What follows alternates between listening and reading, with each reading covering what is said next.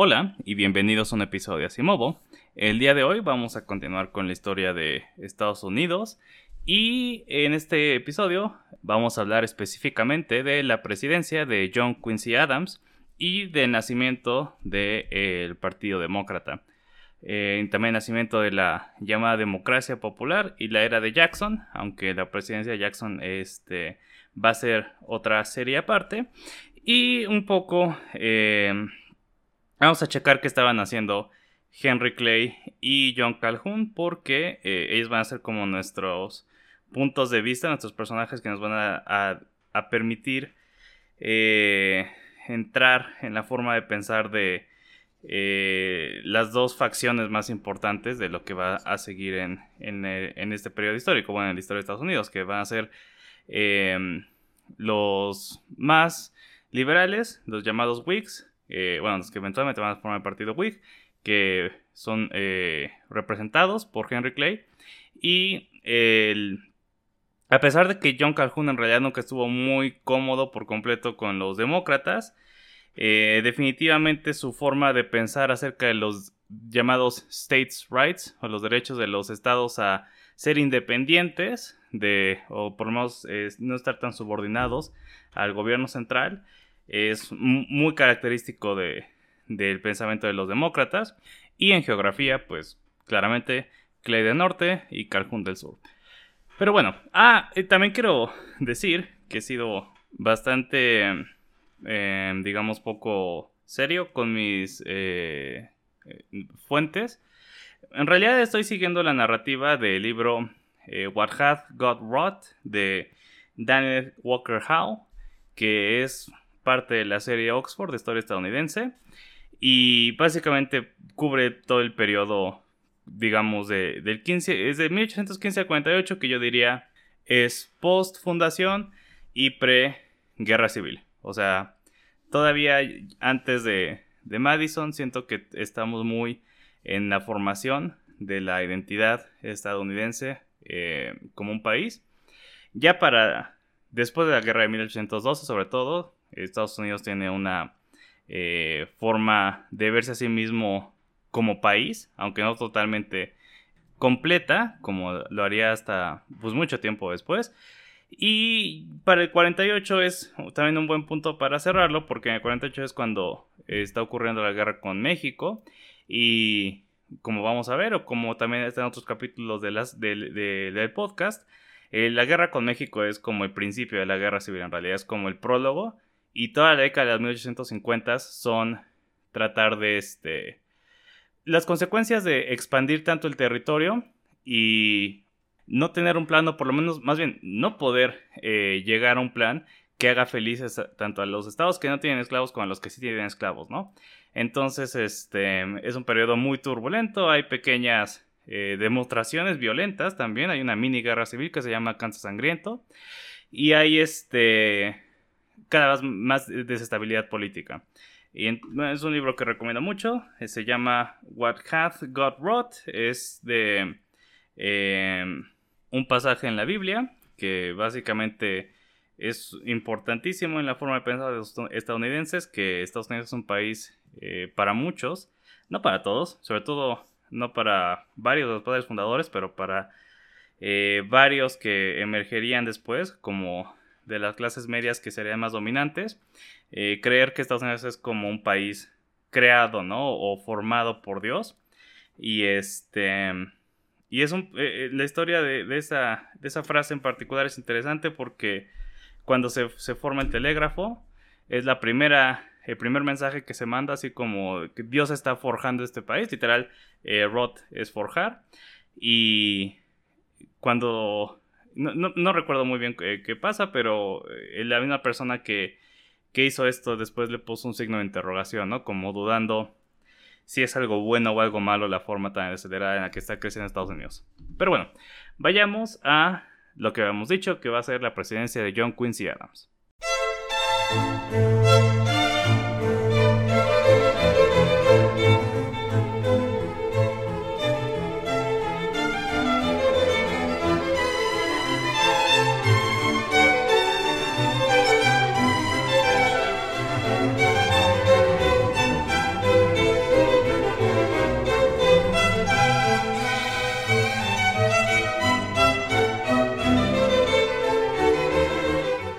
Todos los presidentes de Estados Unidos hasta ahora habían sido padres fundadores, pero eh, ya no nos queda ninguno que pueda ser presidente. El país estaba cambiando y con él sus prioridades. Nuestro muchacho, John Quincy Adams, lo entendía y pretendía trabajar para atender las demandas de esta nueva sociedad, pero no tenía los instintos políticos necesarios para mantenerse relevante en esta nueva era. Quería que la política fuera apropiada y mesurada, decidía entre los preparados, porque siempre que había de mucha democracia era fácil levantar las pasiones de la gente con el fin de conseguir el poder. Cuando veía el fuego que Andrew Jackson encendía en sus seguidores, veía aquello que los fundadores estaban tan decididos a evitar. Veía a un Lucio Cornelio Sila o a un Julio César. Un general cuyo carisma podía apelar a las masas, pero al mismo tiempo destruir la república. Sin embargo, el futuro le pertenecía a Jackson. Cuando John Quincy Adams entra a la presidencia ocurría una crisis de confianza en las instituciones políticas. Incluso si argumentamos que con reglas más sensatas bien podría haber sido el candidato con más votos, seguía siendo el representante de una minoría. Recordemos que la elección se dividía entre cuatro candidatos. Por un lado, estaban los antiguos federalistas en el noreste, que eran de Adams, los incipientes territorios del oeste, que representaba Henry Clay, la élite demócrata republicana de William H. Crawford y la naciente facción populista del general Jackson. Las primeras dos eran más eh, similares que distintas y pertenecían más al norte, digamos, mientras que las últimas dos eran también similares entre ellas y más del sur. A pesar de no ser el favorito del oeste, ellos también podrían ver como algo positivo la elección de Adams. Sin embargo, el sur, siempre paranoico en su defensa o en su eh, sentimiento de protección, hacia sus instituciones y sus costumbres, entre ellas sobre todo la esclavitud, estaban bastante incómodos con un hombre del norte en la presidencia, mientras que los populistas no entendían cómo era que eh, la persona que tenía más votos no haya sido el presidente. Y en esta nueva era no nada más iban a estar inconformes, sino que van a buscar atropellar los esfuerzos del presidente constantemente y los de su secretario de Estado Henry Clay lo más que puedan. Ninguna cantidad de propuestas o de proyectos evitarían que la presidencia de John Quincy Adams fuera un fracaso.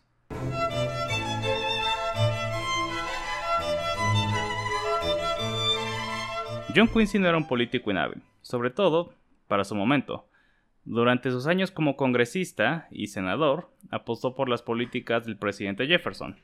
Y a pesar que esto le costó el rechazo de los federalistas, que eran su partido, tanto que votaron por su reemplazo antes de que se acabara su término, sabemos que escogió bien, apostó por el, el caballo correcto. Su comportamiento en el Senado era una combinación entre verdaderamente querer servir a los intereses de la nación, patrióticamente, y una absoluta confianza en sus propias habilidades, una autoconfianza que llevaba consigo a todos lados. En el capítulo de la doctrina Monroe hablamos de lo sobresaliente que era como secretario de Estado. Esta autoconfianza no estaba mal fundamentada. John Quincy fue desde el principio criado como un estadista. Durante sus primeros años fue instruido por su madre, Abigail, en el valor del trabajo, mientras vivió eh, con ella en su granja en Massachusetts. Y hay que decir que Abigail también le inculcó el valor eh, o el sentimiento del patriotismo llevando a sus hijos, por ejemplo, a ver una batalla de la guerra de independencia para que entendieran el, el sacrificio, ¿no? El precio de, de la libertad que eventualmente iban a alcanzar.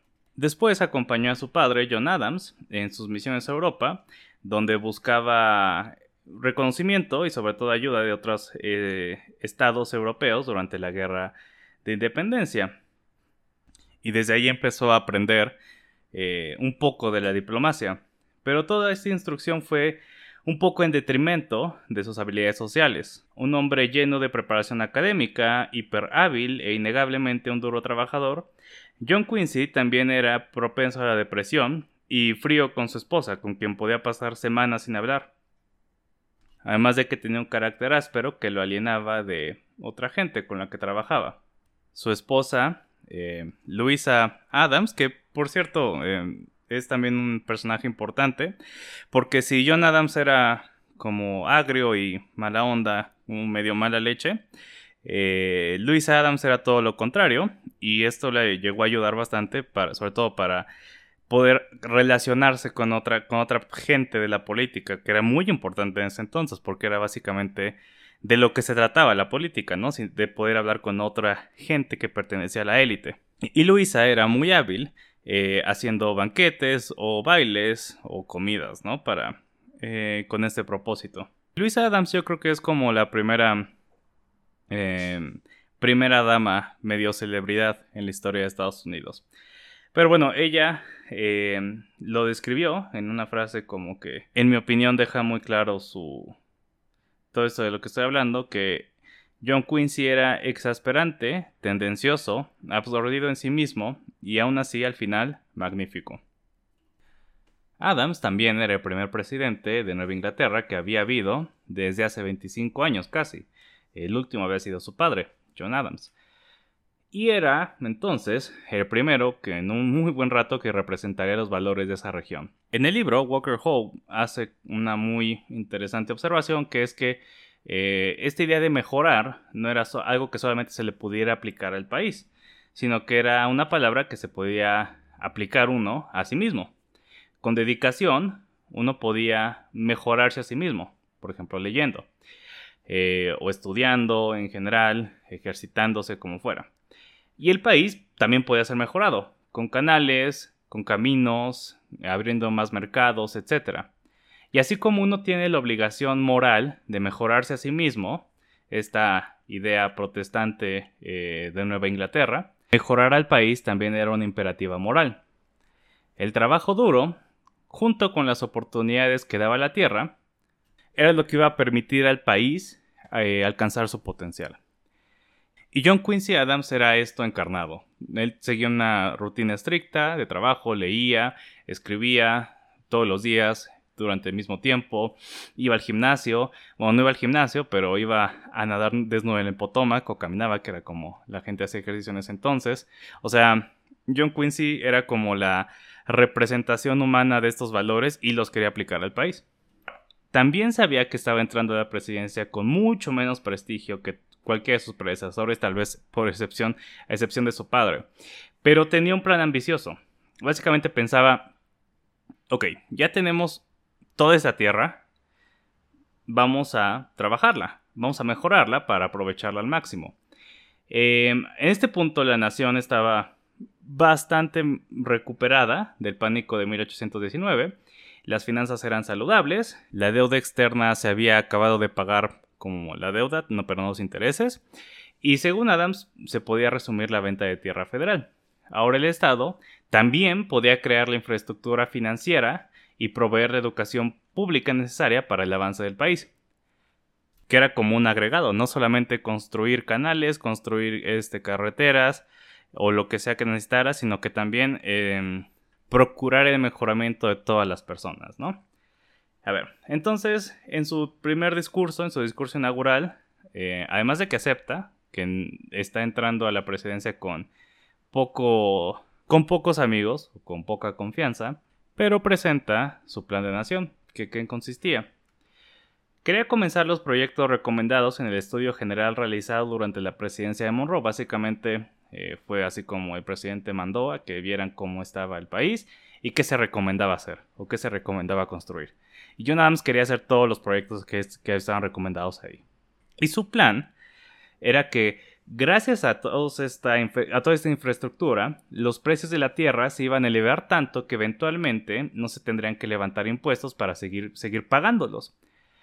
Era así como que su gran eh, pitch de los mejoramientos internos. Ahora, para la parte intelectual y financiera, que era como en parte construir y en parte esperar que la gente eh, se mejorara a sí misma, quería hacer una universidad pública, un observatorio astronómico nacional para poder mejorar la navegación, ampliar el cuerpo de ingenieros del ejército, firmar acuerdos de libre comercio con tantos países como si hubiera que quisieran eh, reciprocar el libre comercio, pasar una ley general de bancarrota y adoptar el sistema métrico decimal. Por cierto, el sistema métrico decimal fue como su primer trabajo como secretario de Estado. Le, dijeron, oye, ¿qué onda con esto? ¿No? ¿Vale la pena o no? Y él hizo un estudio como de 20 hojas, del cual estaba muy orgulloso, y recomendaba eh, como aceptarlo a medias para no eh, eh, disrumpir mucho las cosas, como muy político el asunto, y, y estaba muy orgulloso de lo que había logrado, pero como que nadie le hizo caso, era como busy work, ¿no? Entonces, este, sintió un poco decepcionado. Y no me acuerdo quién, qué personaje, le dijo, no te preocupes, Johnny. Este. Era demasiado bueno para ellos. Pero bueno, obviamente este es un plan mega ambicioso. Y a pesar de que le recomendaron que lo recortara un poco como para que no asustara a la gente, él, prefería decirlo todo para que la idea estuviera ahí en, el, discurso y la gente lo tuviera en cuenta, por lo menos. Había un precedente para eh, este tipo de, eh, intervención del gobierno en el mejoramiento de, una, de una comunidad, que era el, plan del gobernador de Whit Clinton de Nueva York. Eh, básicamente era lo mismo, pero aplicado solo a Nueva York. Y en, este, en esta serie de proyectos, obviamente, el más importante de todos era el canal Erie. Y por supuesto, ¿no? Qué mejor publicidad que, que, el, mismo canal, ¿no? Siendo tan exitoso como había sido. Nueva York fue de los estados menos afectados por el pánico de 1819, en parte gracias a la robustez económica que los proyectos de infraestructura de Clinton, sobre todo el canal, crearon. Estas no eran ideas impopulares, hay que decirlo. Lo que, está, lo que hizo Clinton, lo que proponía Adams, em, a pesar de que no pertenecieras como a la misma cultura de Adams, a pesar de que no fueras como muy, este, muy abnegado, muy como de Nueva Inglaterra, entendía la gente que un futuro más, eh, más exitoso, un futuro con más, eh, más próspero, estaba atado al mejoramiento de la infraestructura del país. Y bueno, hasta aquí vamos a llegar en el episodio de hoy. En el que sigue, vamos a hablar acerca de eh, cómo estaba evolucionando el transporte y las comunicaciones en, ese periodo y cómo todo esto se juntó para eh, lograr que la política misma cambiara.